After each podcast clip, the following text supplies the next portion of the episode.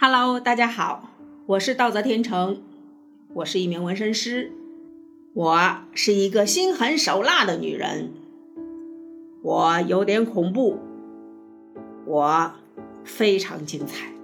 今天我们聊纹身的年龄。来我这儿纹身的人，不管男女，青壮年居多，但是也有个别例外，他们便是。最大的七十多岁，最小的十几岁。我有自己的原则，就是不给未成年人纹身，因为我也是一个妈妈，在孩子糊涂蛋年龄的时候做的事儿，往往会到成年以后后悔不迭。我不愿意给哪怕是陌生孩子造成前途上的阴影或者障碍。但是。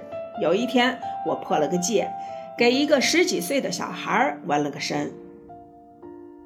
那天早上开门没多久，进来一个男人，带了个小伙子，问我是不是可以纹身。我说可以啊。那男的说，让孩子挑图案。小伙子说要纹个狼头。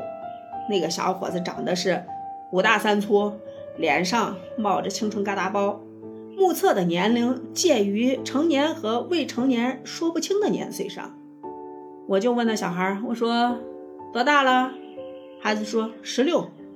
我一听未成年，我说不纹。男的说你纹吧，没事儿。我说这可能会影响到以后孩子找工作、当兵。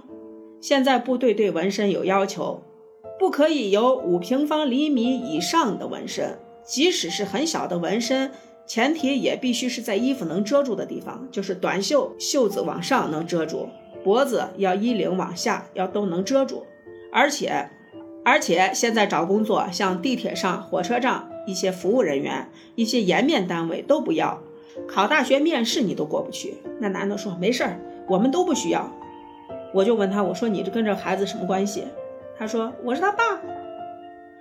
我说那一般的父母都反对孩子纹身，你这孩子还未成年，希望你们考虑清楚。那男的说：“我娃已经不上学了，在我们自己店里上班呢。我们是卖豆腐的，菜市场生意还不错。我给这小子一个月开八千块钱工资，所以也不存在那些前途问题。我们也不当兵，也不考大学。孩子想纹身，反正挡也挡不住，还不如自己带着来，还能给他把把关。”看着纹，我自己倒也放心。听到这话，我接待了。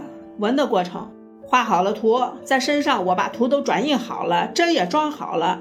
我还问他：“你们要不要后悔？反正针还没搭上去，后悔也还来得及。就是麻烦我画一下。”那爸爸说：“没事儿，纹吧。”孩子也说：“阿姨，没事儿。”我就给那孩子的小臂上做了一个狼头。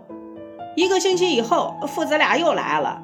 还是给这孩子要求在大臂上纹了一个图腾，他们自己在网上下载的图案，这也是我这些年唯一做过的一个未成年人。那孩子爸爸说，孩子喜欢，你看人高马大的，站到这跟墙一样高，长得也像个大人，纹个身，本来家里生意很好，在市场上就没人欺负了。说完年龄最小的，我再说一个年龄最大的，我纹的年龄最大的。是一个阿姨，一个一九五一年生的老阿姨，应该说是奶奶辈儿的了。有一天，犹犹豫豫的进门一个阿姨问我：“我可以纹身不？”我很惊诧呀，因为这个年龄段对纹身是很排斥的。我就说：“那你心脏好着没？”她说：“好着呢。”老人家接着说。我看见娃们的纹个花好看的很，我自己也想尝试一下，不知道可以不？我说，只要你心脏没问题，身体好着呢，你现在纹身也不需要像年轻人一样要跟父母报备，跟对象报备。他说：“哎，那倒不需要。”我就问我说：“你想纹个啥？”他说：“纹个牡丹花嘛，在腿腕子上，说了好多年了，下不了这决心，一直羡慕的很。”咱也最后的疯狂一把，潇洒一下。那老阿姨是个时尚的阿姨，能接受纹身，并且愿意纹身，实在是出乎我的意料。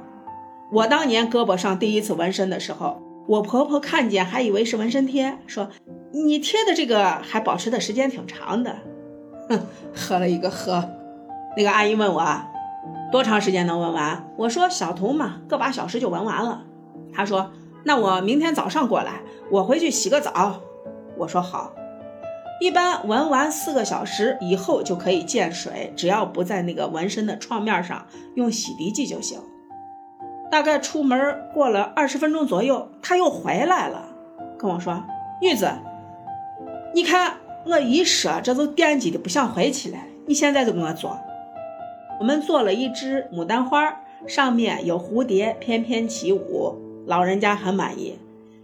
这是我接待过的年龄最大的女顾客，也许你不能理解，我也不能，但是我很尊重她的喜好。也许文革那一代人有打破旧观念的风尚吧，那是个上山下乡的知青，也曾青春貌美，也曾风华绝代。今天就到这里，我是道泽天成，感谢大家，下期我们再见。